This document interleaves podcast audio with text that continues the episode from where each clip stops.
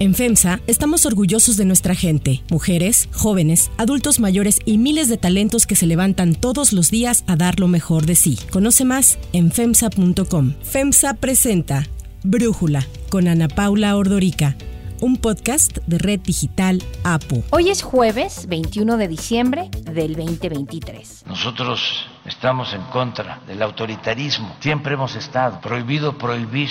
Aun cuando el presidente Andrés Manuel López Obrador se ha declarado varias veces en contra de las prohibiciones, a principios de diciembre anunció que antes de que termine el 2023 presentará una iniciativa de ley para prohibir la venta de vapeadores en México, pues representan un riesgo para la salud sobre todo de los jóvenes. Antes de que yo me vaya, es más, lo voy a hacer antes de que finalice el año. Voy a enviar una iniciativa de ley para prohibir los vapeadores, porque no voy a ser cómplice de acuerdo con el presidente, el uso de vapeadores daña gravemente el sistema respiratorio, pero se permite porque hay muchos intereses y dinero de por medio. La decisión de López Obrador se dio después de criticar a Javier Laines, ministro de la Suprema Corte, por otorgar una resolución a favor de la venta y distribución de vapeadores bajo el argumento de que ya está aprobado que no son dañinos, por lo que López Obrador lo acusó de poner por delante lo mercantil y olvidarse de la salud. Está muy activo el ministro Laines. También intervino en lo de los vapeadores. Ya está bateando arriba de 300. Para Brújula, Javier Cruz Angulo, abogado penalista y docente del CIDE, nos habla de la postura del ministro Laines respecto al uso de vapeadores la segunda sala autorizó los vapeadores desde el año 2021. La Corte concluyó que no era válida la prohibición, pues al ser artefactos que son una forma alternativa de la nicotina, lo procedente es que aplicar el régimen jurídico de los productos de tabaco. Sí, todo el régimen que aplica a lo que comúnmente se consume, que son cigarros. ¿Y por qué ahora vuelve a ser preocupación? El señor presidente emitió un decreto tratando de volver a prohibir el tema de vapeadores. Y, de nueva cuenta, la segunda sala rechaza la propuesta. Lo preocupante aquí es que la Consejería Jurídica del presidente no le avise que ya existía un antecedente muy cercano, 2021, y que el presidente se llama sorpresa. Pues no hay tal, ya se dijo esto en 2021. O el presidente no se acuerda, o no se quiere acordar, o la Consejería Jurídica no está realizando bien su labor. Otra posibilidad es que el presidente de la República esté tratando de encontrar cualquier pretexto para criticar al ministro Laines. En esta última opción, esto sería muy preocupante, pues el titular del Ejecutivo estaría buscando cualquier oportunidad para golpear la reputación de un ministro de la Suprema Corte. No debería de existir una confrontación entre el presidente y los ministros de la Corte. Esto a mí me parece que no es un tema jurídico ni que el presidente esté preocupado por vapeadores, parece un tema político en donde cualquier acción del señor ministro Laines será criticada por una cosa o por la otra. En octubre del 2022, la COFEPRIS alertó sobre el uso de vapeadores, pues contienen más de 30 sustancias que son omitidas en su etiquetado, una de las cuales se utiliza, eso dice la COFEPRIS, para matar insectos como moscas y cucarachas. También la dependencia ha alertado sobre el contenido de acetato de vitamina E en los cigarrillos electrónicos que se venden en el país de distintas marcas y modelos. Según COFEPRIS, este componente representa un alto riesgo para la salud al tratarse de una sustancia tóxica que puede ocasionar enfermedades respiratorias agudas e incluso la muerte. De acuerdo con un estudio del Departamento de Fisiología de la Universidad de Louisville, la exposición prolongada a los aerosoles de cigarros electrónicos es un factor determinante para causar arritmias y problemas en el corazón. Ahora, ¿cómo funcionan los vapeadores? Los cigarros electrónicos o vapeadores calientan un líquido hasta que se convierte en un vapor que se inhala. El líquido para vapear puede contener nicotina o aceite, incluso destilado de marihuana, y después de una cierta cantidad de inhalaciones, pues ya puede uno, el usuario, tirar el dispositivo a la basura. Se estima que en México existen alrededor de 2.100.000 usuarios de vapeadores, quienes con prohibición o no siguen usándolos. Yo vapeo, yo voto, yo vapeo, yo voto. Y es que esta prohibición de los dispositivos incrementa la existencia de productos sin regulación sanitaria, además de que fomenta un mercado negro en el que aumenta la compra ilegal entre menores de edad. El análisis.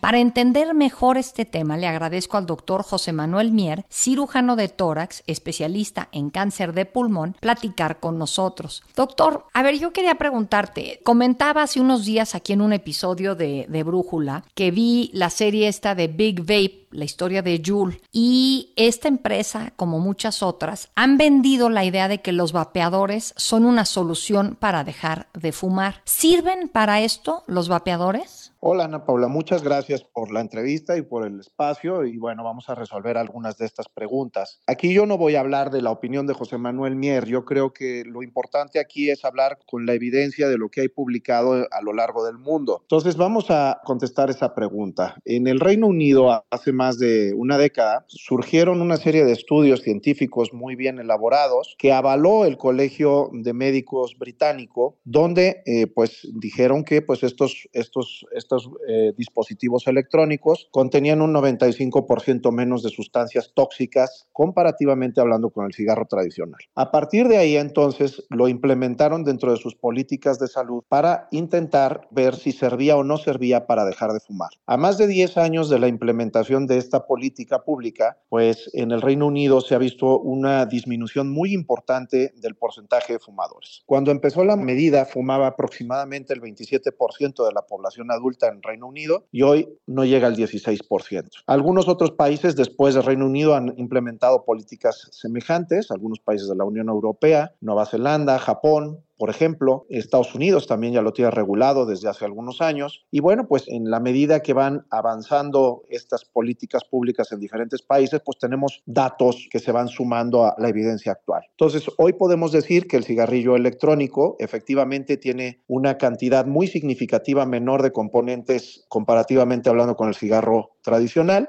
Dos, que sirve para dejar de fumar. Y tres, que cuando está regulado de manera apropiada y además supervisado por la autoridad competente, pues es seguro para el consumidor y no debe de llegar ni llega a los menores de edad.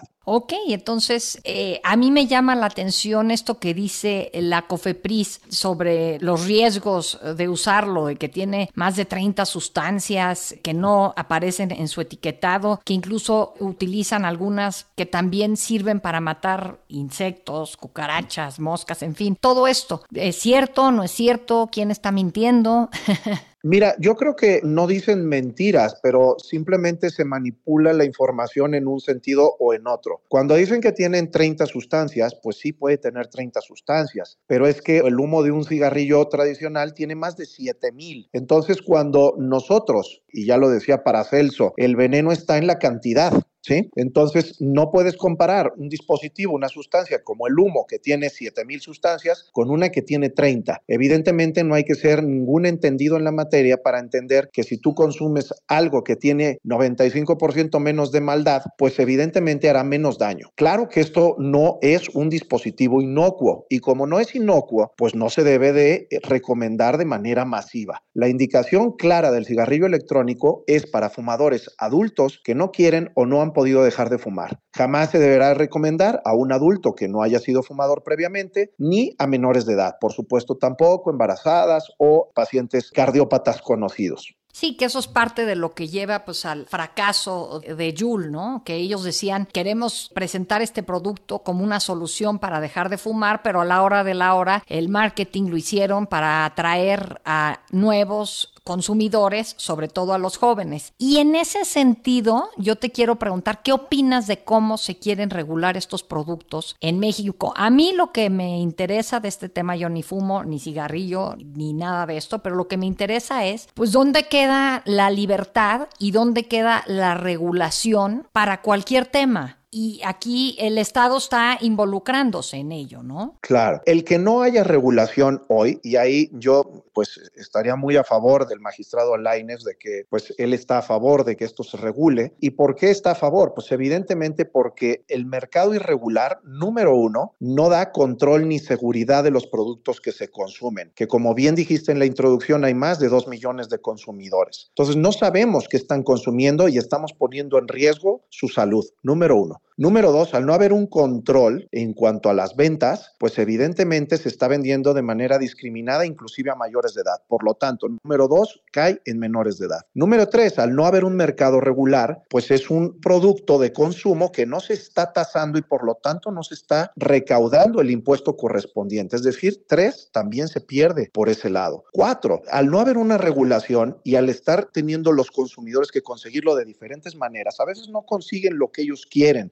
por lo tanto también están limitando la capacidad de decidir de un consumidor. En el escenario actual, pues es el peor de los escenarios. ¿Por qué? Porque tenemos comprobadamente un dispositivo que es menos malo que el cigarro que está prohibido. Y sin embargo, el peor de todos los suministradores de nicotina, que es el cigarrillo normal, ese es el único que es legal. De tal suerte que pues estamos en el peor de los escenarios. Sí, bueno, creo que aquí el problema es la prohibición desde mi punto de vista, pero preguntándote a ti como médico y especialista en el tórax, tú te dedicas a ver pacientes con cáncer de pulmón, te preguntaría si estás de acuerdo con que se prohíba este tipo de productos por un lado. No, yo no estoy de acuerdo en que se prohíban. De hecho, eh, a mí me gustaría que estuvieran regulados. Como te digo, en países como Suecia, hoy en día tienen una tasa de fumadores del 5%, la más baja de la Unión Europea. Y curiosamente, también tienen la tasa más baja de cáncer de pulmón. ¿Por qué? Porque han podido eliminar el humo de la ecuación, ¿sí? Entonces, esto gracias a qué? Pues a dispositivos electrónicos, a otros tipos de productos de riesgo reducidos de nicotina, etcétera. Entonces, hoy en día está comprobado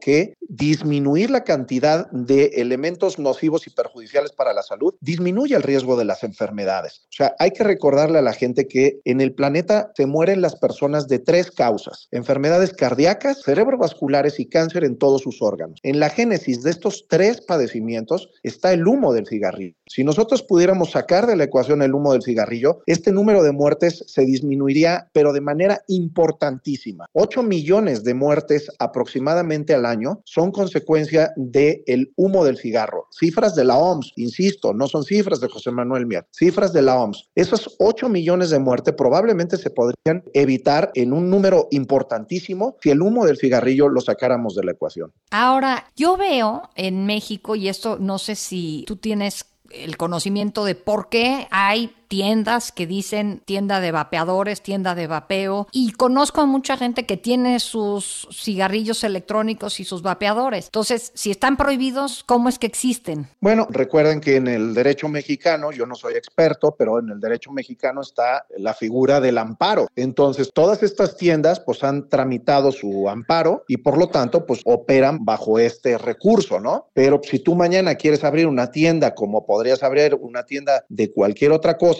pues no la vas a poder abrir hasta que pues no estuviera legislada de manera apropiada. Y yo pienso como alguien que ya te decía, no fumo. El hecho de que se trate a estos productos libres de humo como si fueran igual de dañinos que un cigarro, yo en lo personal preferiría que la gente los utilizara más estos que los cigarros que tienen el humo que te ocasiona daño secundario a los fumadores secundarios, ¿no? O sea, o un daño mayor a los fumadores secundarios, quizás es como lo debería yo plantear. Eso no sé si es mi intuición, pero no sé si estoy en lo correcto. Sí, de hecho, de estos 8 millones de muertes al año en el mundo que te comentaba yo, uno y medio es de fumadores pasivos, es decir, que nunca habían fumado, un millón y medio. Otra de las ventajas de los dispositivos electrónicos es que eliminan al fumador pasivo. Cuando un fumador emite una nube, una bocanada, exhala humo, ese humo lleva aproximadamente 4.000 sustancias tóxicas que son las que inhala el fumador pasivo. Cuando el vapeador está consumiendo un líquido, cuando exhala el aerosol que emite este dispositivo, no hay daño para el fumador pasivo, porque el aerosol cae inmediatamente por gravedad y no le llega a este sujeto. De tal manera que esa es otra de las ventajas de los dispositivos electrónicos, eliminan al fumador pasivo. Ok.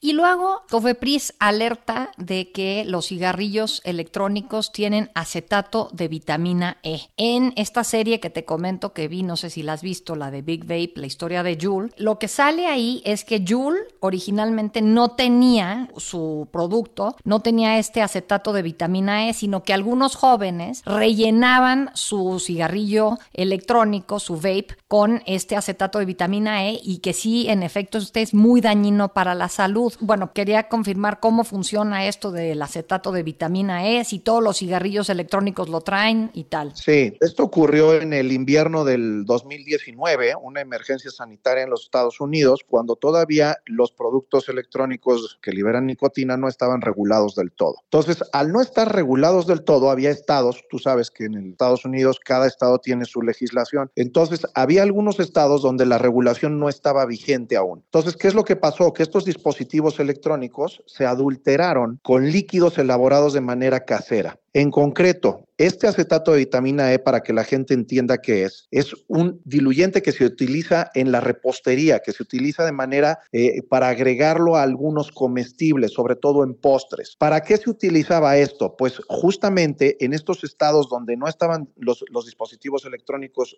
regulados, tampoco estaba permitido el consumo de marihuana, de THC. Para tú poder vaporizar THC en un dispositivo electrónico, lo tienes que diluir porque el THC es muy espeso, entonces no se alcanza a calentar lo suficiente para poderlo aerolizar. Se tiene que diluir con otra sustancia. Ahí fue donde entró el acetato de vitamina E, que fue un diluyente del THC. ¿Qué pasó? Pues que este acetato de vitamina E no es apto para el consumo por vía inhalatoria. Sí lo es para la, el consumo vía oral, pero no inhalado. Y ahí es donde surge el problema. Al haber inhalado acetato de vitamina E, pues hubo casi 60 muertes en los Estados Unidos. Esto Insisto, no son datos de José Manuel Mier. Esto es una investigación muy larga que hizo el Centro de Control de Enfermedades de los Estados Unidos, el CDC, y la FDA lo publicó ya como pues un asunto completamente investigado y solucionado. De tal manera que ahora, hoy en día y en ninguna otra parte del mundo donde estén los cigarros electrónicos regulados, se utiliza acetato de vitamina E en la fabricación de los líquidos. Los líquidos llevan cuatro sustancias. Llevan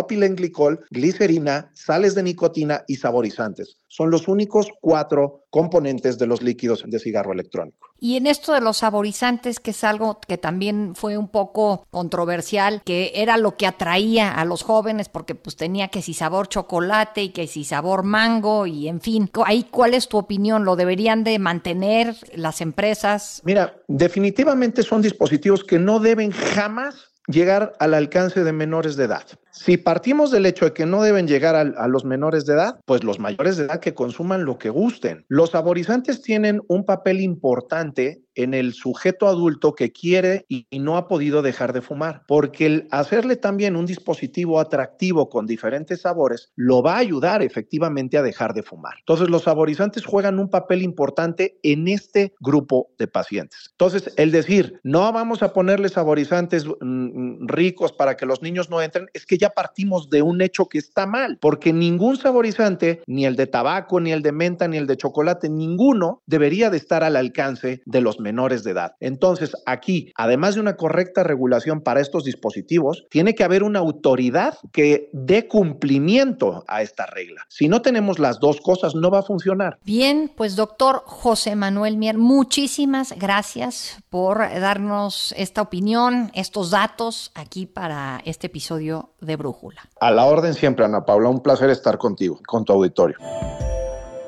Antes de continuar, quiero pedirles que en la plataforma que nos escuchen, ya sea Spotify, Apple Podcast, la que sea su favorita, que por favor nos califiquen, de preferencia con cinco estrellas, y que también compartan el podcast y comenten lo que les gusta, lo que no, lo que sienten que le podemos mejorar. Ahí en Spotify hay la posibilidad de comentar. Todo esto es para que podamos seguir creciendo y ofreciendo el podcast para ustedes sin costo. Para cerrar el episodio de hoy, los dejo con música de Mariah Carey. El 21 de diciembre del 2019, el clásico navideño de Mariah Carey, All I Want for Christmas Is You, alcanzó el primer puesto del Billboard Hot 100 por primera vez, 25 años después de su lanzamiento original. Cuando el tema salió en octubre de 1994, encabezó las listas de popularidad en 26 países, pero en Estados Unidos no logró estar en la lista de Billboard porque nunca se lanzó como sencillo. Ya cuando finalmente llegó al número uno en el 2019, rompió varios récords, incluido el de tener el camino más largo hasta alcanzar el puesto número uno.